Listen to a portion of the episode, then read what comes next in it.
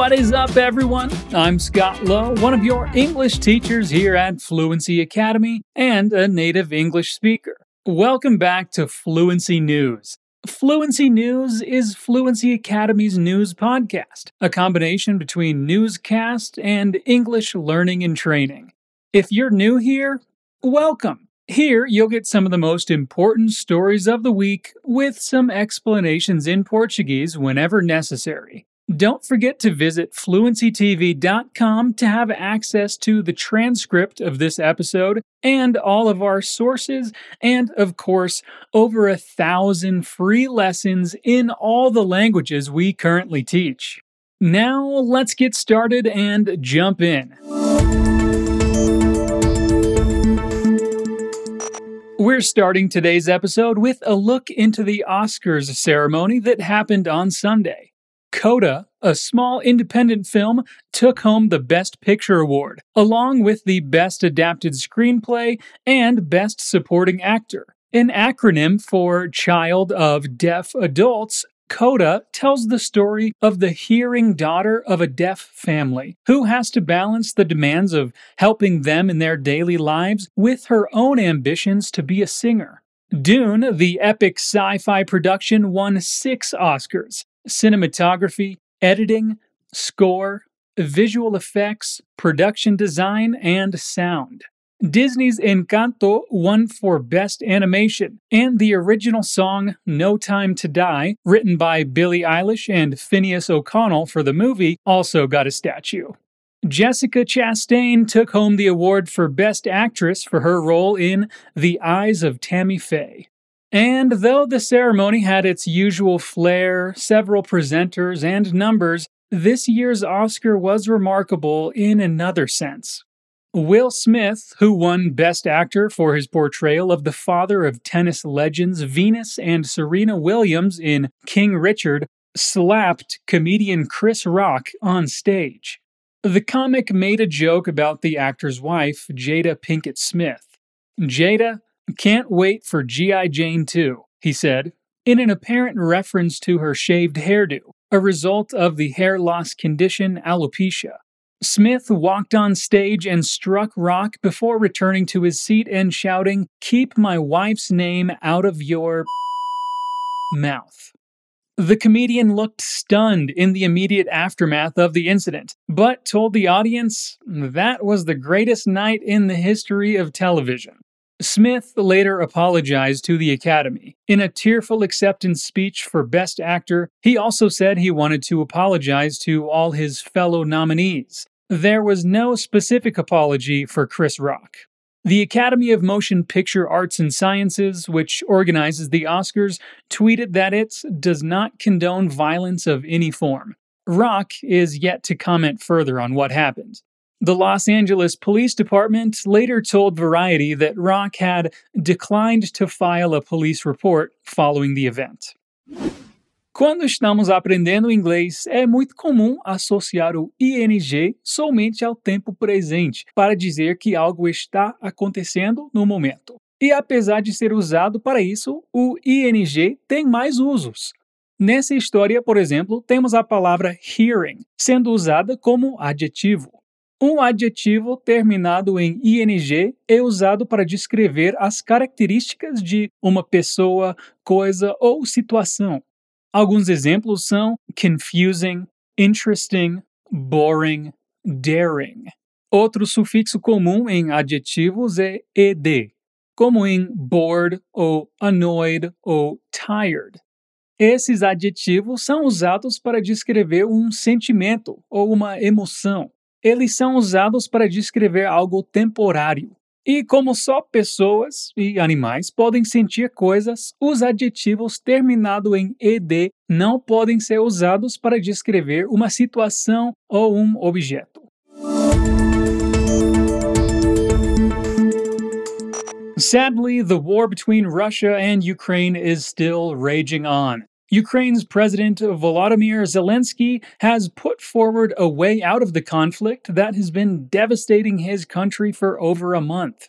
In an interview with Russian independent media, he suggested Russian troops retreat to the position they held before February 24th. He stated Ukraine is willing to become neutral and compromise over the status of the eastern Donbass region as part of a peace deal. Speaking in Russian via Zoom on March 27th, Zelensky said he was ready to meet some of the Kremlin's demands in future talks between the two countries' diplomats, if any changes be put to a referendum and that third parties commit to ensure the safety of Ukraine. In a call with President Vladimir Putin on Sunday, Turkish President Tayyip Erdogan agreed to hold talks this week in Istanbul and called for a ceasefire and better humanitarian conditions. Ukrainian and Russian negotiators confirmed that in person talks would take place. Put forward é um phrasal verb que significa oferecer uma ideia, opinião, razão ou solução especificamente para que outras pessoas possam discutir e tomar uma decisão. Put forward é frequentemente acompanhado de substantivos como plan, proposition ou proposal. É mais usado em situações formais e é um inseparable phrasal verb. Phrasal verbs podem ser separáveis ou não, e não existe uma regra para quais deles podem ser separados por um objeto, por exemplo. É uma questão de prática e de internalizar o que aprender para usar em contexto. So, keep practicing. You'll get the hang of it. In some very concerning environmental news, a massive ice shelf the size of New York City has completely collapsed in East Antarctica. Satellite images posted to social media show the 1,200 square kilometer Conger ice shelf collapsed on or around March 15th. Ice shelves are described as the safety belts of the oceanic margins of Antarctica. They work to hold back the advance of glaciers toward the ocean, according to Ben Galton Fenzi, a glaciologist and senior scientist with the Australian Antarctic Division. When an ice shelf goes, that can act like releasing the handbrake on that land ice, allowing it to accelerate towards the ocean. The collapse seems to have coincided with an extreme heat wave that saw parts of Antarctica experience temperatures 40 degrees Celsius above their monthly averages and records broken at several locations earlier this month. NASA Earth scientist Catherine Colello Walker tweeted images of the collapse on March 25th and said it was one of the most significant events in Antarctica since the Larsen B ice shelf collapsed in 2002. More research will be needed to determine whether the recent heat wave was directly related to the collapse, but Matt King, who is the director of the Australian Centre for Excellence in Antarctic Science at the University of Tasmania, wow, that's a long name, says it could have been one factor. Se você gosta de música pop, já deve ter escutado a música Heat Waves de Glass Animals. Heat wave, normalmente escrito junto, significa onda de calor. Se refere a um período de tempo, como algumas semanas, em que o tempo fica muito mais quente do que o normal ou esperado. A música pop também faz alusão a esse período, em que a umidade aumenta junto com o calor, e é comum ver mudanças de humor em pessoas devido a temperaturas extremas.